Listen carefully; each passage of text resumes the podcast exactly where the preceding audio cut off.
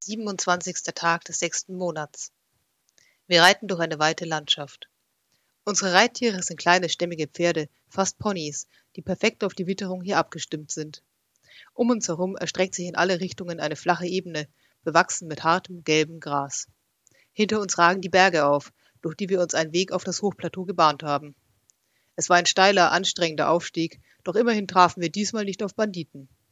Seit sich meine Lungen an die dünnere Luft hier oben gewöhnt haben, geht es mir auch wieder besser. Das habe ich Lara zu verdanken. Sie scheint sich im Hochgebirge gut auszukennen und führte uns.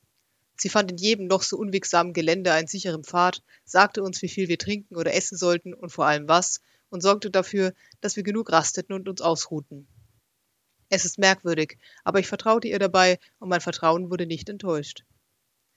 Ich hatte mich gewundert, als Ralayan mich in Königshold Wintersachen kaufen schickte, doch obwohl ständig die Sonne scheint, bin ich froh um den Schutz vor dem schneidenden, trockenen Wind, der immer die Kälte der Gipfel in sich zu tragen scheint.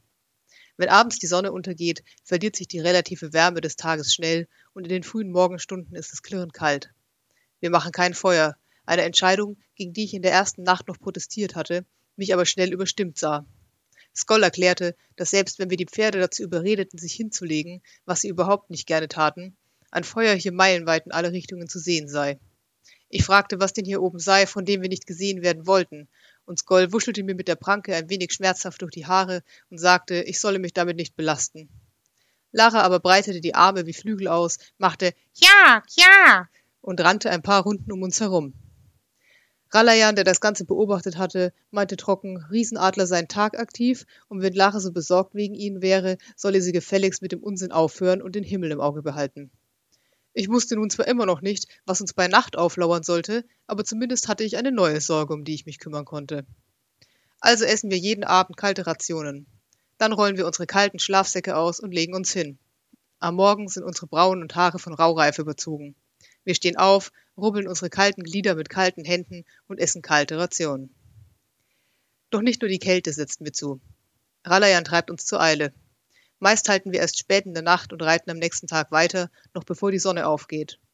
Er besteht außerdem darauf, dass nun immer mindestens zwei von uns während unserer kurzen Rasten wach sind, was die wenigen Stunden Schlaf, die man bekommen könnte, weiter drückt.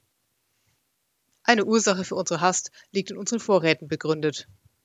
Wir hatten erwartet, auf der anderen Seite des Gebirges auf einen Gletschersee zu treffen, der in den Sommermonaten gefüllt sein sollte. Doch die Mulde lag ausgetrocknet da, kaum mehr als ein schlammiger Tümpel. Vielleicht hatte irgendetwas weiter oben am Hang den Lauf des Flusses blockiert, vielleicht war der Gletscher verschwunden. Darauf waren wir nicht vorbereitet gewesen. Wir haben das Wasser nun rationiert, doch ob das helfen wird, ist ungewiss. Da wir es aber mit unseren jetzigen Vorräten auch kaum noch durch die Berge zurückschaffen würden, haben wir uns entschieden, unser Glück bei der Überquerung der Ebene zu versuchen. Vorgestern kam ein zweiter Grund dazu. Es war um die Mittagszeit, als Gold, der als einziger von uns keines der kleinen Pferdchen reitet, er ist zu groß, zu schwer und kann auch zu Fuß problemlos mithalten, plötzlich innehielt und nach Nordosten starrte, wo eine große Staubwolke zu sehen war, die langsam näher kam. Ich brachte mein Pferd neben ihm zum Halt und fragte, ob ich mich vielleicht jetzt damit belasten solle. Skoll nickte. Steppenreiter, sagte er. Ich hatte keine Ahnung, was das war, und das musste sich deutlich auf meinem Gesicht zeigen, denn Skoll führte aus Vögel, große Vögel, große Vögel in großer Zahl. Das half mir ein wenig weiter. Noch einmal betrachtete ich die Staubwolke. Es mussten einige hundert sein. Ich nickte und fragte, was wir tun würden, und Skoll meinte, am besten so wenig wie möglich, und ging zu Ralayan hinüber, um sich mit ihm zu beraten.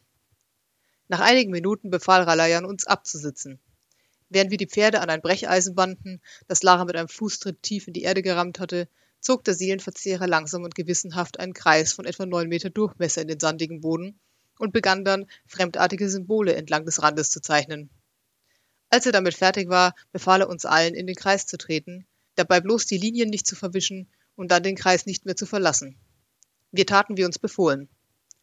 Ralayan setzte sich in die Kreismitte und versank in Schweigen. Eine ganze Weile passierte nichts. Dann, plötzlich, spürte ich eine Kraft, die mir die Nackenhaare aufstellte. Für einen kurzen Moment leuchtete der Kreis auf und ich konnte eine Kuppel sehen, die sich über uns schloss. Dann war das Leuchten wieder verschwunden. Um uns her die Steppe, über uns der strahlend blaue Himmel. Ich fragte, was wir nun tun würden. Falls Ralayan mich hörte, antwortete er nicht. Doch Skoll meinte, wir würden einfach hierbleiben und abwarten, und ich könne tun, was auch immer ich wolle, solange ich dabei im Kreis bliebe, denn wenn ich rausfiele, hätten wir ein Problem.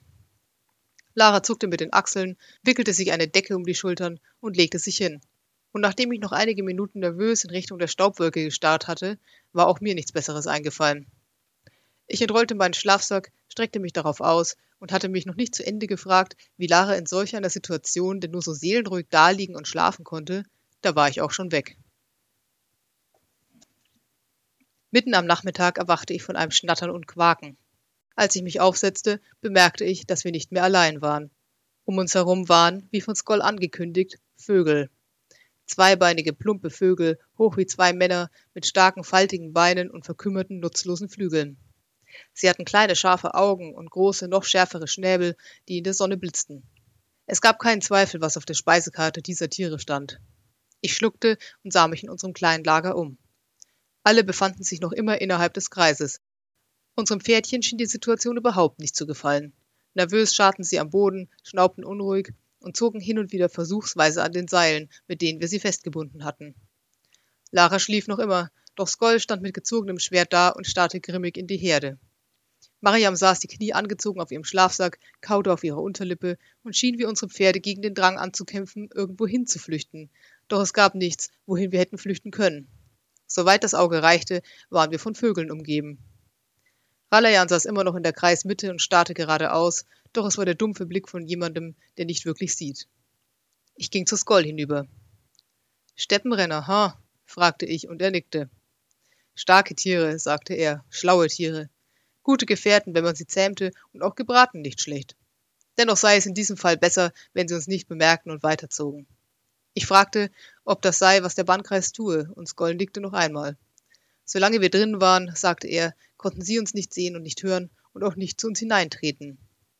Dennoch fügte er an und tätschelte sein Schwert, schadete es überhaupt nicht, wenn jemand vorbereitet war. Etwa eine Stunde lang war ich zu nervös, um viel mehr zu tun, als ruhelos auf und ab zu gehen und hin und wieder Grasbüschel auszurupfen. Doch dann flaute die Angst langsam ab. Ich denke, der menschliche Körper ist nicht dafür gemacht, Angst lange aufrechtzuerhalten. Irgendwann verliert jedes Gefühl seine Neuheit. Das war der Moment, in dem ich plötzlich noch müder war als bisher. Ich legte mich wieder hin. Wenig später jedoch erwachte ich erneut. Im ersten Moment wusste ich nicht, was mich geweckt hatte. Sicher, das Schnattern und Quaken war noch da, aber da war noch etwas anderes. Es war ein Stampfen. Ein langsames, rhythmisches Stampfen. Ich fuhr hoch. Neben ihr wachte Mariam auf, die anscheinend schließlich auch der Müdigkeit nachgegeben hatte und rieb sich die Augen. Doch Lara stand nun neben Skoll und starrte mit zusammengepressten Lippen auf etwas hinter mir. Ich drehte mich um. Gerade noch rechtzeitig, um zu sehen, wie sich ein Fuß von der Größe meines Hauses in Drakenlein nur einen Meter neben uns senkte. Mariam atmete hörbar ein. Ich legte den Kopf in den Nacken und starrte fassungslos auf das, was da vor uns stand. Vor uns stand ein Mann. Ich reichte ihm bis knapp zu den Knien. So überwältigt war ich, dass es mir gar nicht in den Sinn kam, in Panik zu verfallen, und wenn ich Mariams offenen Mund richtig interpretierte, war ich nicht der Einzige. Ein Riese. Es musste ein Riese sein. Seine Haut war gelblich, dem hier überall wachsenden Gras nicht unähnlich. Er hatte eine hohe Stirn, eine ausgeprägte Nase und einen beeindruckenden Bauch, der sein Gesicht aus unserer Perspektive mit Sicherheit verdeckt hätte, wenn er sich nicht von übergebeugt hätte. So stand er da, das Gesicht so nah, dass es die Sonne verdunkelte, und starrte hinunter auf seine Herde und hinunter auf uns. Er sah uns nicht. Oder? Schweiß trat mir auf die Stirn. Funktionierte der Kreis auch bei Riesen?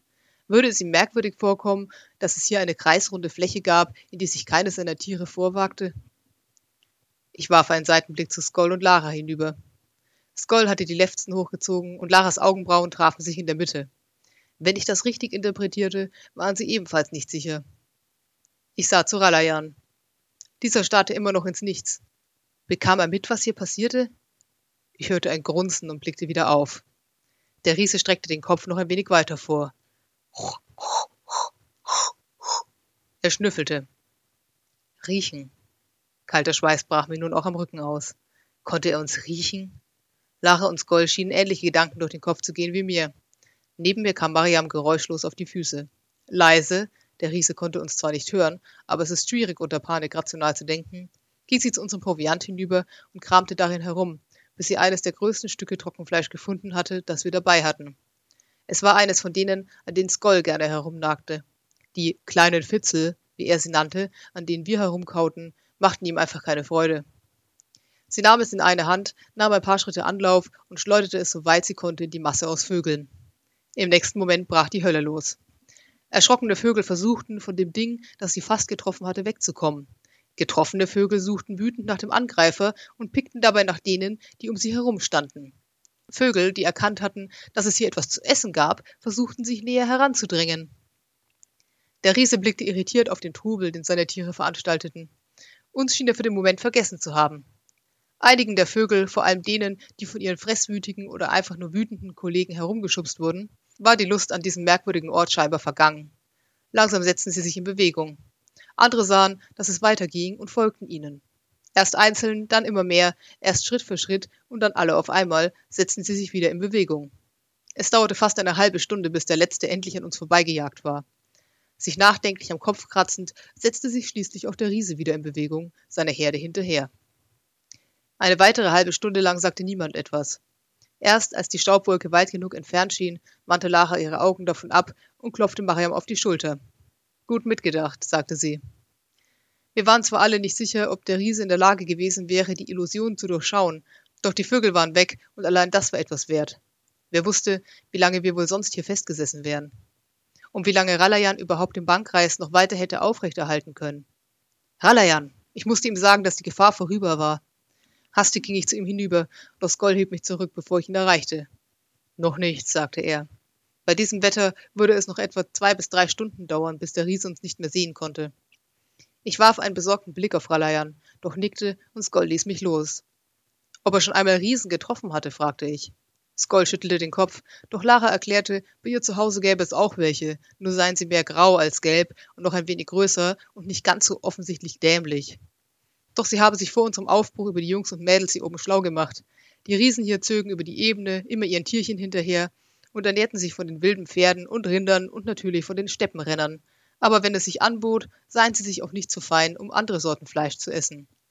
Dabei sah sie bedeutungsvoll von mir zu Mariam und tätschelte dann ihren eigenen flachen Bauch, als wollte sie zeigen, dass auch ihr was Leckeres dran war. Mir wurde ein bisschen übel. Als es dämmerte, holten wir schließlich Ralayan aus seiner Meditation. Ralayan, falls man das über einen Seelenverzehrer sinnvoll sagen kann, sah nicht gut aus. Seine Haut wirkte trocken, er hatte dunkle Ringe unter den Augen und als er nach einem Wasserschlauch griff, um etwas zu trinken, zitterten seine Hände. Ich fühlte mich seltsam schuldig an seinem Zustand. Über den ganzen Tag den Bannkreis aufrechtzuerhalten, um uns alle zu schützen, musste ihn vollkommen ausgelaugt haben. Als die Nacht hereinbrach, sah ich ihn etwas tun, was ich ihn noch nie zuvor hatte tun sehen. Er legte sich hin. Beim Morgengrauen zogen wir weiter. Ralayan gefällt mir immer noch nicht. Er sieht schrecklich aus, ist schlecht gelaunt und wirkt fahrig. Seine Augen huschen immer häufiger zu Mariam hinüber. Ich glaube, er ist hungrig.